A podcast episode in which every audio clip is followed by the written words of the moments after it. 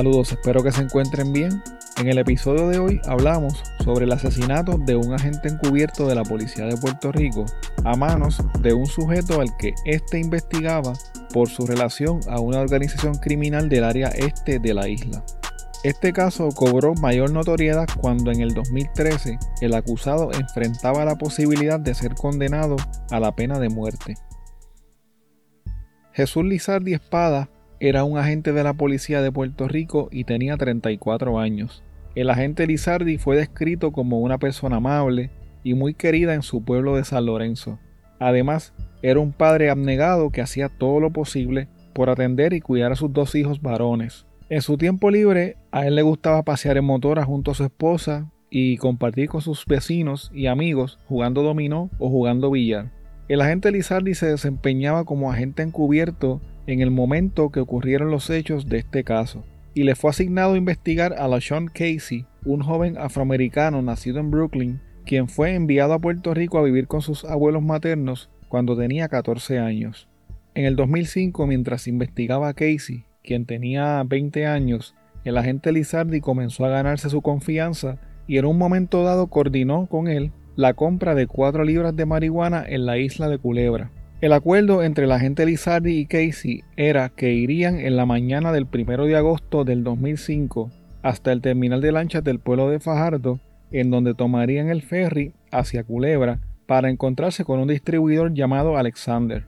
Un equipo de la policía dirigido por el agente José Agosto, quien era el supervisor del agente Lizardi, viajó hasta Culebra en avión para esperar la llegada del agente Lizardi y de Casey. Sin embargo, ni el agente Lizardi ni LeSean Casey llegaron ese día a la isla, lo que provocó que el equipo del agente Agosto comenzara una intensa búsqueda. Más tarde ese mismo día, el agente Agosto llegó hasta el lugar de trabajo de Casey en un restaurante en el Hotel Holiday Inn en Isla Verde y vio que la guagua Ford color gris asignada al agente Lizardi estaba en el estacionamiento del hotel. El agente Agosto entró al restaurante y pidió una piña colada para llevar. Casey le sirvió la bebida a la gente. El agente pagó y se marchó del lugar. Luego, él y otros agentes rodearon el local y cuando Casey salió en la guagua del agente Lizardi, fue arrestado. Los agentes se percataron de que en la guagua había manchas de sangre.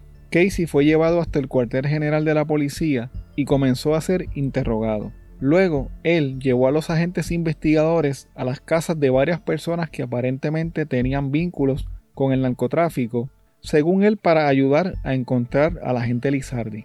Sin embargo, esta gestión no rindió frutos. De ahí llevaron a Casey a un cuartel de la policía en el pueblo de Canóvanas. Estando en el cuartel, Casey pidió hablar con su abuelo y luego le dijo a un agente que ya no estaba interesado en hablar más con ellos. Mientras Casey estaba en el cuartel, sus abuelos, con quien él vivía, permitieron que agentes de la Policía de Puerto Rico y del FBI hicieran un registro en su cuarto. En el cuarto de Casey, los agentes encontraron una pistola cargada dentro del bolsillo de una chaqueta, el teléfono celular del agente Lizardi y unas sandalias manchadas con sangre. A partir de ese momento, el FBI asumió la jurisdicción del caso y cerca del mediodía del 2 de agosto, Casey fue trasladado a una oficina del FBI en Ceiba. Allí el agente Moulier le leyó sus derechos. Como a las 2 de la tarde un agente se acercó a Casey, lo confrontó con la evidencia encontrada en su cuarto y le preguntó por el paradero del agente Lizardi. Según la agente, Casey le contestó, Tal vez esté vivo, tal vez esté muerto. La agente siguió presionando a Casey para que hablara y él le dijo, Ya hay suficiente evidencia. La agente trató de apelar a las emociones de Casey diciéndole que Lizardi era un hombre de familia, que tenía hijos, que compartiera cualquier información que pudiera tener sobre su ubicación en caso de que todavía estuviera vivo para poder rescatarlo. Pero Casey le dijo, No sé de qué estás hablando, quiero hablar con mi abogado. Mientras se encontraba detenido en Ceiba, la pareja de Casey junto con su hijo pequeño lo fueron a visitar. Casey comenzó a hablar con su compañera sin percatarse que un agente los estaba escuchando. Las declaraciones hechas por Casey luego serían utilizadas en su contra. El agente dice que escuchó cuando Casey le dijo a su pareja que matar a un guardia era un caso federal. Además le dijo que ellos encontraron mucha evidencia en la casa, pero que no tenían el cuerpo y que de todos modos Lizardi era un policía encubierto y sabía que iba a hacer un negocio de drogas por lo que podía salir vivo o muerto. El suplidor llamado Alexander, al que Casey y el agente le iban a comprar la marihuana, tenía una casa en Luquillo. Por esta razón se obtuvo una orden judicial y se registró la casa de Alexander. Los agentes llevaron a un perro busca cadáveres, el cual dio señales de alerta dentro y fuera de la casa. Los oficiales interrogaron a Alexander y se llevaron varios artículos de su casa para hacerles análisis forenses. Sin embargo, nunca se presentaron cargos criminales en contra de Alexander con relación a la muerte del agente Lizardi. Una mochila que pertenecía al agente Lizardi fue encontrada en Luquillo, en la misma calle donde ubicaba la casa de Alexander, que a su vez quedaba solo a una milla de la casa de Casey. Como parte de los esfuerzos de búsqueda del agente Lizardi, el 5 de agosto del 2005, el sargento de la policía José Flores llegó hasta una casa abandonada en el sector Buenavista en el pueblo de Luquillo. Al acercarse, se percató de que había manchas de sangre. El sargento ingresó a la casa por una ventana y de inmediato comenzó a percibir un fuerte olor que el sargento dijo que nunca había olido. Luego se acercó a otra ventana y vio que también había mucha sangre. Después caminó hacia la parte de atrás de la casa, en donde el olor se hacía más fuerte. Ahí notó que el pasto estaba aplastado y escuchó el zumbido de muchas moscas. El sargento bajó por un pequeño risco y pudo ver un cuerpo humano pillado entre unos árboles. Era el cuerpo del agente Jesús Lizardi Espada, el cual presentaba dos impactos de bala en la cabeza. Días más tarde, cientos de residentes del pueblo de San Lorenzo llegaron hasta la funeraria Monte de Sion para participar de los actos fúnebres del agente Lizardi. Luego del hallazgo del cadáver del agente Lizardi, el FBI comenzó a investigar su muerte. Según surge de la investigación, el 1 de agosto del 2005, un empleado de un estacionamiento ubicado cerca de la marina en Fajardo, desde donde salían las lanchas hacia las islas de Vieques y Culebra, vio a Casey llegar en una hueva gris hasta su caseta indicando que se le había perdido el boleto del estacionamiento. Casey le dio un billete de 20 dólares con manchas de sangre al empleado y se fue del lugar. Unos días después de que comenzara la búsqueda del agente Lizardi, el empleado del estacionamiento fue entrevistado por un agente del FBI. El empleado le indicó a la gente que el hombre de la guagua gris era negro y tenía algunos 25 años. Era de estatura promedio, delgado y de pelo negro. Otro empleado del estacionamiento también observó ese día una camioneta Ford color gris a la que le faltaba el cristal del lado del conductor y notó que la persona que conducía la guagua tenía partículas de vidrio en el codo. El FBI recuperó una ventana de auto con lo que parecía un orificio de bala en el estacionamiento de la Marina en Fajardo y un proyectil que era compatible con el arma de fuego encontrada en la casa de Casey. Cerca de un mes más tarde, varios agentes del FBI llegaron hasta la casa del empleado del estacionamiento le enseñaron una serie de seis fotos y le preguntaron si podía identificar en las mismas a la persona que había visto el primero de agosto en la guagua gris de la agente Lizardi. Según los agentes, luego de unos dos minutos estudiando las fotos, el empleado señaló la foto de Casey.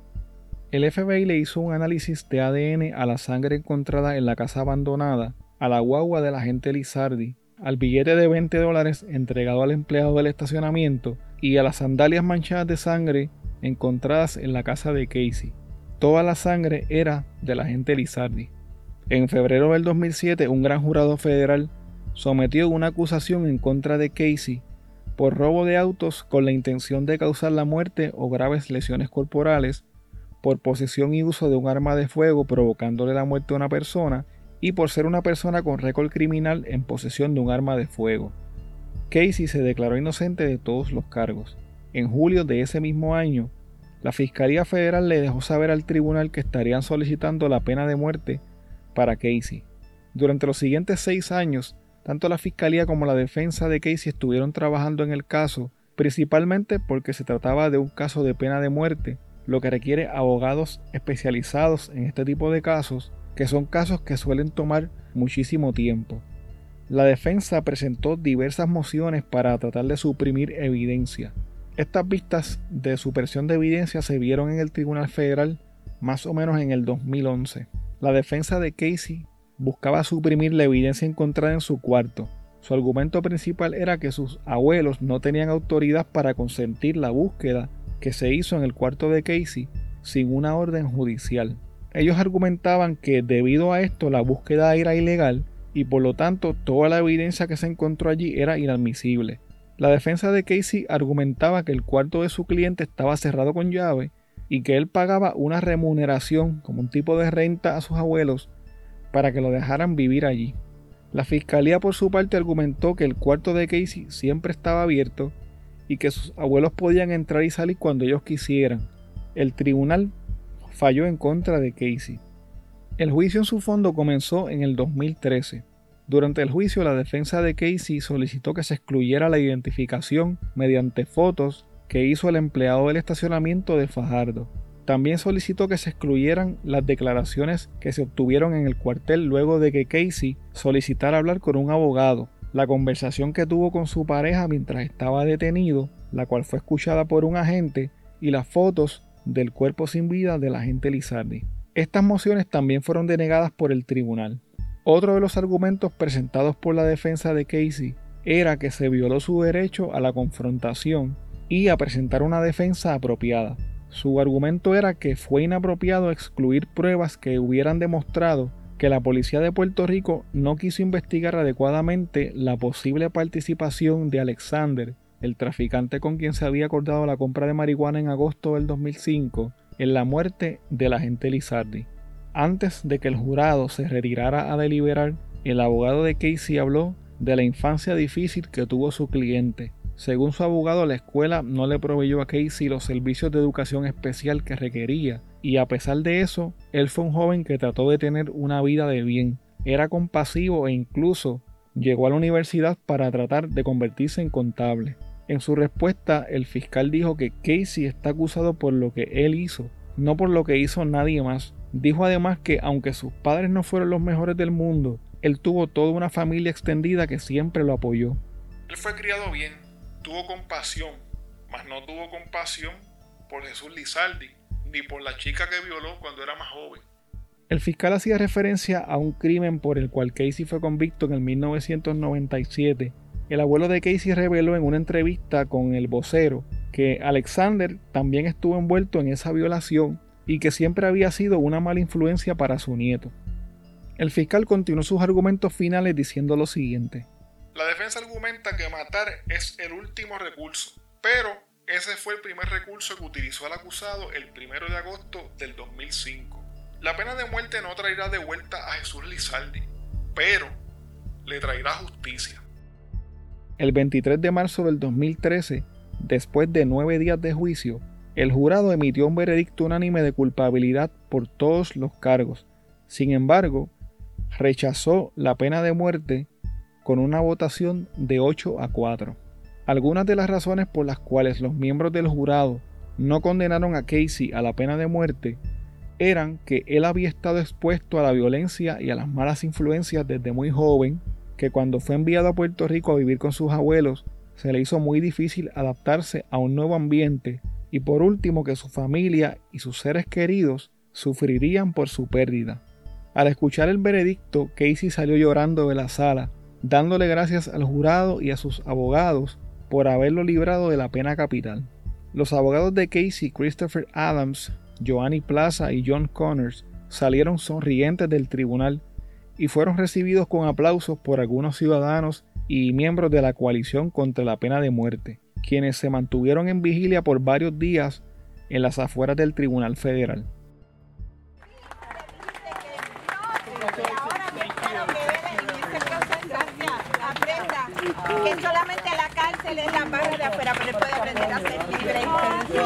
En este momento estoy muy, muy emocionada. Eh, como estábamos pensando ahorita, eh, no es un momento de felicidad para nadie, porque hay mucho dolor en todos los lados del caso. Pero para nosotros es un regocijo pensar que el señor Casey no va a ser ejecutado por el gobierno. Y más regocijo pensar que su hijita de 8 años no se va a quedar huérfana, ya que su mamá se murió hace tres meses y le damos las gracias al jurado por haberle conservado su vida. El 13 de junio del 2013, LeSean Casey fue condenado a cadena perpetua. A pesar de que la defensa de Casey logró que su cliente no fuera condenado a muerte, no estaban conformes con la sentencia de cadena perpetua, por lo que acudieron al Tribunal de Apelaciones. La defensa hizo varios señalamientos de error. El primer señalamiento fue que se cometió una violación de igualdad de protección en el ejercicio por parte del gobierno al excluir a tres personas negras del jurado únicamente por motivos de raza. La fiscalía pudo demostrar ante el tribunal que la razón por la que se excluyeron a estos potenciales miembros del jurado era porque estaban completamente en contra de la pena de muerte y por lo tanto no podían ser neutrales en un juicio de este tipo. El tribunal le dio la razón a la fiscalía. El segundo error señalado por la defensa de Casey era que el tribunal se equivocó al denegar su moción para suprimir la evidencia obtenida en su cuarto porque según su argumento la búsqueda se realizó sin el consentimiento adecuado. Ante este señalamiento el tribunal respondió que los abuelos de Casey cooperaron con los agentes, dieron su consentimiento voluntario de forma oral y escrita y no expresaron objeción alguna para que se hiciera el registro. Basándose en el testimonio de los agentes del FBI, se determinó que Casey no pagaba el alquiler de su cuarto ni cerraba su puerta con llave, por lo tanto sus abuelos tenían acceso a este. Por estas razones el tribunal concluyó que los abuelos de Casey tenían autoridad para consentir el registro de la habitación de Casey. El abuelo de Casey contradijo la versión de los agentes indicando que no tenía autoridad para entrar al cuarto de su nieto. Sin embargo, el tribunal dio mayor credibilidad a la palabra de los agentes quienes argumentaron que el señor solo trataba de proteger a su nieto. El tribunal le dio la razón a la fiscalía. El tercer error señalado por la defensa de Casey tenía que ver con la identificación fotográfica realizada por el empleado del estacionamiento en Fajardo. Los abogados argumentaron que el empleado fue presionado o sugestionado para que identificara a Casey. También indicaron que él era la persona con la piel más oscura y era el único negro no latino entre las fotos. La fiscalía por su parte contestó que al empleado se le mostraron seis fotos en blanco y negro. Aunque es cierto que Casey tenía la tez más oscura, todos los individuos de la foto se podían identificar como negros y tenían rasgos faciales similares. Tenían un recorte casi idéntico y las cejas perfiladas. Por último, la fiscalía indicó que la serie de fotos tenía una advertencia en español e inglés que decía que la persona que el testigo vio puede o no aparecer entre las imágenes mostradas. Esto para que el testigo no se vea obligado a señalar a alguien. El tribunal también falló en contra de Casey. El último error señalado por la defensa de Casey era que el tribunal no debió admitir el testimonio de la gente que escuchó la conversación que él tuvo con su esposa mientras estaba detenido, ya que en ese momento él había solicitado un abogado y había dicho que deseaba permanecer en silencio. En este caso, el Tribunal de Apelaciones le dio la razón al Tribunal de Distrito al concluir que la conversación de Casey con su pareja no fue el resultado de un interrogatorio. El tribunal se basó en la decisión de Estados Unidos versus Jackson, en la cual se determina que una declaración voluntaria no es el producto de un interrogatorio y no está sujeta a su presión, incluso si las advertencias han sido provistas. La decisión del Tribunal de Distrito fue reafirmada por el Tribunal de Apelaciones. Hoy en día, LaShawn Jasper Casey se encuentra cumpliendo una condena de cadena perpetua en la prisión federal de Thompson, Illinois. El gobierno federal no ha logrado aún una condena de pena de muerte en Puerto Rico luego de que ésta fuera prohibida.